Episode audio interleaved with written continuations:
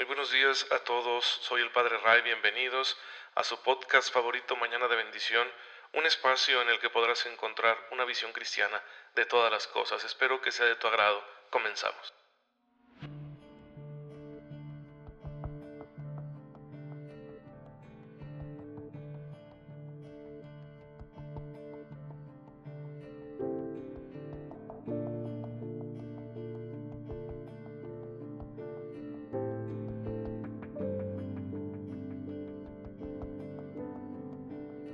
Hermanos, feliz jueves eucarístico, bienvenidos a su podcast católico favorito, Mañana de Bendición con el Padre Ray. Les envío un cordial saludo y un fuerte abrazo a todos ustedes que tienen la bondad de escuchar mañana con mañana este humilde servicio de reflexión inspirado en la palabra de Dios y en la bimilenaria tradición de la Iglesia que ofrecemos a todos ustedes con el único fin de alentarlos, de inspirarlos para que se dispongan a ser santos, porque eso es lo que Dios quiere, lo que Dios nos pide.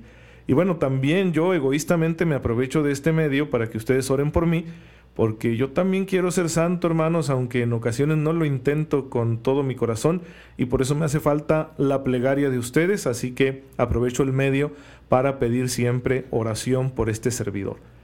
Y bueno, la iglesia hoy nos invita a recordar una santa un poco conocida, Santa Ángela de la Cruz, quisiera contarles un poco de ella. Nace en el siglo XIX, allá en España, en Sevilla, de una familia muy humilde. Ella fue prácticamente analfabeta, con a duras penas aprendió a leer y a escribir. Sin embargo, desde niña mostraba una especial bondad y una inclinación religiosa espiritual muy fuerte. Estas dotes fueron observadas por los miembros de su familia, eh, también especialmente por eh, su patrona, porque ella trabajaba de niña desde los 12 años en una zapatería. Y pues la señora observaba la bondad, las virtudes, la fe de esta muchachita y la recomendó por ahí con un sacerdote, el padre Torres, que fue su director espiritual mucho tiempo y la fue orientando. Ella quería ser religiosa y lo intentó un par de veces a partir de los 19 años, pero le faltaba salud para vivir los rigores del convento, así que decidió consagrarse a Cristo en el mundo. ¿sí? Hizo votos de permanecer pobre, casta y obediente, pero sin entrar en ninguna congregación religiosa. Y con el tiempo, mientras se dedicaba a servir a los pobres, pues se le unieron otras jóvenes y fundó así la Compañía de la Cruz o Hijas de la Cruz. Y ella les transmitió un ejemplo de una vida sencilla completamente orientada al amor al prójimo. Eso, hermanos, es lo que Cristo nos pide con, con más ahínco, lo que más quiere el de nosotros es eso, ¿sí? No hay obra más extraordinaria que dedicarse a amar a los demás, especialmente cuando uno entrega todo por ellos. Pues bueno, así se santificó esta mujer, así dejó que la gracia de Dios la fuera guiando y la convirtiera en la santa que hoy es y ahora goza en el cielo, en la eterna gloria de Dios Padre, y allí será feliz por siempre. Hoy le pedimos su intercesión para que nos dé el Señor, mediante la oración de esta santa mujer, nos conceda las gracias que a ella misma le concedió, para que nosotros de igual manera eh, vamos, vayamos santificándonos y vayamos haciendo la voluntad de Dios en nuestras vidas. A algunos nos llama Dios a ese estilo de vida. A otros no, será un estilo de vida distinto, como el de tener un matrimonio, formar una familia, pero sea como sea, es la llamada a ser santos es para todos, es universal, no es solo para los que ocupan tal o cual estado de vida, sino que es para todos, sacerdotes, religiosas, laicos, todos estamos llamados a ser santos. Y a dejar que el amor de Cristo nos mueva a hacer grandes obras, ¿sí? pensando en los demás, a ver cómo podemos ayudar al hermano en sus necesidades, de manera que dignifiquemos al hermano en caso de que esté padeciendo alguna necesidad y lo llevemos al encuentro con Cristo. Pues bien, ella lo hizo, una jovencita prácticamente analfabeta y con mala salud, no por sí misma, sino por la fuerza de Dios. Entonces no necesitamos tú y yo ser personas extraordinarias para que Dios actúe. Lo que necesitamos es una fe extraordinaria que nos permita confiar completamente en el Señor. Bueno, y ya saben hermanos que no hay santo que no se haya dedicado, así con amor, con empeño, a cumplir los mandamientos. Y es lo que estamos revisando aquí en Mañana de Bendición porque nuestra fe tiene una dimensión moral.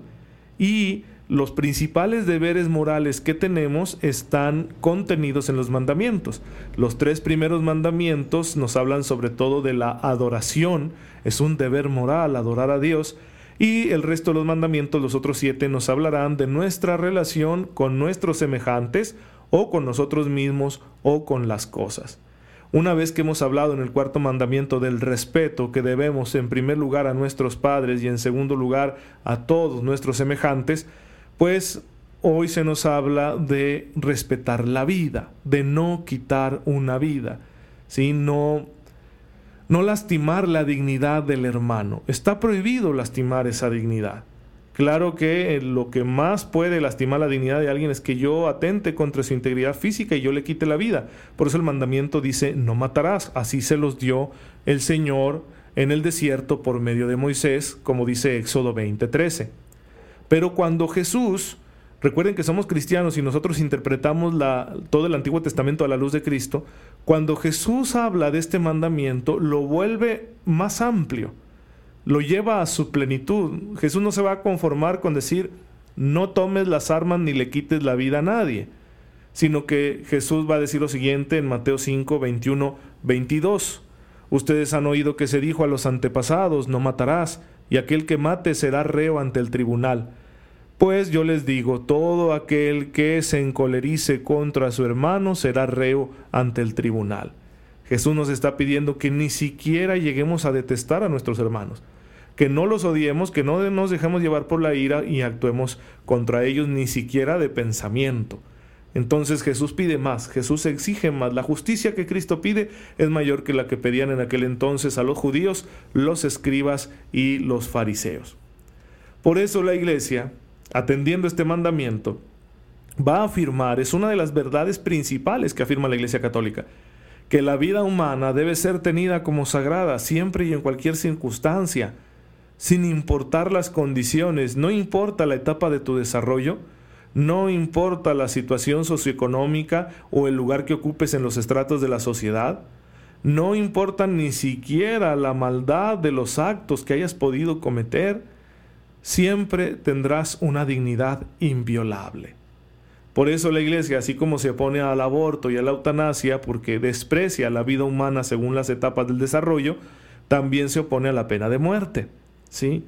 que es un castigo que ha sido admitido en los sistemas legales de las naciones durante siglos. Y tiene su razón de ser, ¿de acuerdo? El catecismo reconoce que esto tenía su razón de ser. Cuando hay una persona muy mala que destruye la convivencia social y que no tienes medios para contenerla, pues entonces es legítimo decir, bueno, lo sentimos mucho, eres un peligro para nosotros.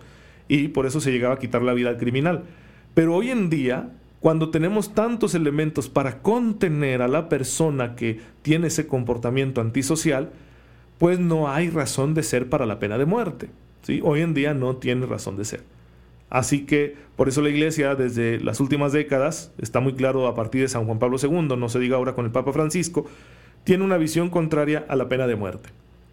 Porque independientemente de los delitos que haya cometido esa persona, aunque haya creado un gran daño no es lícito quitarle la vida. Solo Dios es Señor de la vida, desde su comienzo hasta su final natural.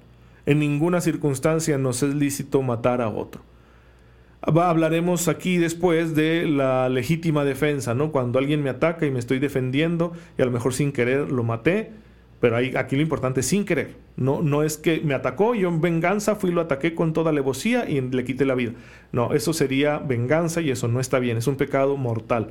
Pero en ocasiones, en el momento en que me están atacando, oye, uno no reacciona bien y puede ser que yo al defenderme cause una muerte. No era mi intención, ¿sí? Yo no soy el agresor, por lo tanto estaríamos hablando de algo moralmente no mortal, ¿sí? no, no grave, una acción lícita. Simplemente me defendí y la muerte de mi adversario fue una muerte no planeada, no intencional. Ya hablaremos a profundidad de eso. Por lo pronto nos interesa fundamentar la doctrina del respeto a la vida humana, que la pide la escritura desde el principio. Si el catecismo en el número 2259 nos recuerda aquel episodio bíblico en, Génesis 4, donde se nos narra esa envidia que le tenía Caín a su hermano Abel y que lo llevó a matarlo. Esto, esto es muy interesante porque en la escritura se reconoce que la muerte surge desde el corazón. El que asesina a alguien, materialmente hablando, primero lo asesinó en su corazón. Llegas a odiar tanto a tu hermano que lo desprecias por completo dentro de ti, le das muerte afectiva en tu corazón y ya después uno se atreve a hacer cosas peores materialmente hablando. El Señor le va a pedir cuentas a Caín de la sangre de su hermano Abel. Así que en la rendición de cuentas que todos tendremos que hacer ante Dios nuestro Señor en el momento de nuestro juicio particular, pues se nos va a pedir eso. ¿sí? Se nos va a preguntar, ¿a qué hiciste con tu hermano? Quitar una vida es un acto muy grave, es un, un pecado mortal y más nos vale estar muy arrepentidos si es que hemos caído en eso. Pero también, también cuando afectivamente hemos matado a alguien cuando hemos deseado que se muera o le hemos deseado el mal, lo hemos maldecido, también ese es un pecado mortal. Aunque no lo hayamos llegado a materializar, gracias a Dios, pero tanto odio, tanto deseo de mal hacia nuestro prójimo, ¿sí? si es de una manera así como deliberada, pues está hablando eso de que estamos lejos de Dios. Y también de eso tenemos que arrepentirnos. Recuerden siempre este mandamiento de no matarás, en Cristo lo vamos a interpretar de manera amplia no reducido al asesinato, al homicidio, sino que vamos a hablar también de muchas otras formas de dar muerte que desafortunadamente practicamos los seres humanos. Y por eso la invitación que nos va a hacer el catecismo va a ir por el lado de pedir una conversión total. No solo tener control de nuestros impulsos, sino de cambiar nuestro corazón para no albergar odio, ira, resentimiento hacia nuestros hermanos, ni siquiera hacia los que nos han ofendido gravemente. Ojo, no quiere decir esto que un resentimiento se quite fácil. Sí, tenemos que tener paciencia con nosotros mismos, pero la invitación está hecha. No debemos vivir resentidos. Va a estar muy interesante, hermanos, este estudio y vamos a entrar en debates pues que son de actualidad en el campo ético, sí, hoy en día que se desprecia al ser humano por la etapa de su desarrollo, ¿no? Por ejemplo, si tenemos un no nacido, decimos no tiene derechos, tiene derechos hasta que nace. Es muy curiosa esa argumentación, es francamente denigrante, inhumana, ¿sí? Porque, ¿cuál es la diferencia entre el niño que ya nació y el que aún no ha nacido? Entre un recién nacido y uno que está por nacer. La diferencia, la única diferencia es que está fuera del cuerpo de su madre pero de ahí en más tampoco tiene conciencia ni capacidad de autodeterminación, que son algunas de las cosas que aducen los defensores del aborto para deshumanizar al no nacido y decir que no es persona y por lo tanto no tiene derechos. Pero pues un recién nacido tampoco tiene eso. La única diferencia es que ya pasó por el canal de parto, ¿sí? O lo sacaron por cesárea. Pero de ahí en más, ¿por qué tendría la sociedad que hacerse cargo de un recién nacido? Y si una madre no lo quiere, ¿por qué estaría la sociedad obligada a cuidarlo? Pues, también podríamos practicar el aborto posparto. Y fíjense que hay, hay algunas mentes retorcidas, muy estudiadas según esto, pero desde mi punto de vista retorcidas, que ya están pidiendo eso, ¿eh? la normalización del infanticidio. Creíamos superado esto, de, los defectos de tantas culturas ¿sí? bárbaras que tenían esas prácticas y que, bendito sea Dios, gracias al cristianismo se superó ahora estamos volviendo a este tipo de horrores. Pues por eso vamos a, tratar de iluminar la conciencia de ustedes con la doctrina católica acerca de la vida para poder también defender nuestra postura, que es una postura de decir no al aborto. El aborto no es lícito, no es moralmente lícito y por lo tanto no debería ser legalmente promovido ni normalizado. Lo mismo sucede con la eutanasia, la pena de muerte y otros temas que vamos a ver y que van a estar muy pero muy interesantes. Bien hermanos, pues no se pierdan los siguientes episodios de Mañana de Bendición y ya saben que cualquier duda me la pueden hacer llegar a mi página de Facebook Padre Ray mediante un mensaje privado y con mucho gusto les estaré respondiendo de la mejor manera que, que me sea posible porque sí vamos a entrar en temas espinosos que pueden suscitar muchas dudas o confusiones y a mí me gustaría que lo tuvieran todo claro. Lo que menos quiero yo es confundir a la gente, ya estamos muy confundidos en la sociedad actual y pues voy a tratar de responder desde la enseñanza de la iglesia, no desde mi cosecha. Así que va a estar bien, pero bien interesante, pues aquí los estaré viendo. Pero por hoy vamos a darle gracias a Dios. Señor, te bendecimos por el don de la vida, don sagrado que concedes a todos tus hijos poseer para que puedan gozar, aprender a amar, ser felices y encaminarse al cielo. Ayúdanos, Señor, a respetar siempre este don en nosotros mismos y en todos nuestros semejantes. Por Jesucristo nuestro Señor. Amén. El Señor esté con ustedes. La bendición de Dios Todopoderoso, Padre, Hijo y Espíritu Santo, descienda sobre ustedes y los acompañe siempre. Muchas gracias por estar en sintonía con su servidor. Oren por mí, yo lo hago por ustedes y nos vemos mañana, si Dios lo permite. Cuídense mucho porque esto de la pandemia no se acaba y oremos juntos para que ya Dios nos dé una respuesta.